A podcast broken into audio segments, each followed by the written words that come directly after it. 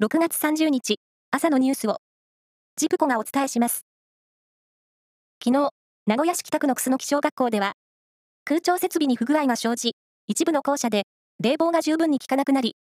児童およそ500人を午後2時に下校させる緊急の措置を取ったことが分かりました。頭痛や気分が悪いなどの体調不良を訴える子供が相次ぎましたが、病院に搬送された子供はいなかったということです。日、米、韓3カ国の首脳会談が29日、スペインでおよそ5年ぶりに開かれ、北朝鮮による核開発を阻止し、弾道ミサイルの脅威に対抗するため、安全保障協力を強化することで一致しました。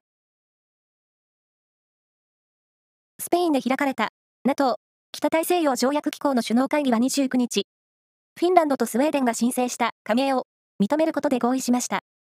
また、ウクライナに侵攻したロシアを最大かつ直接の脅威と明記した新たな戦略概念を採択しました。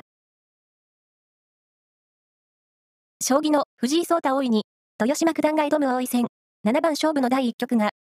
犬山市で行われ121手で先手の豊島九段が勝ちました。プロ野球は昨日5試合が行われ中日は巨人に延長戦の末3対2で勝ち連敗を6で止めました。その他の試合では、ヤクルト、DNA、西武、オリックスがそれぞれ勝っています。以上です。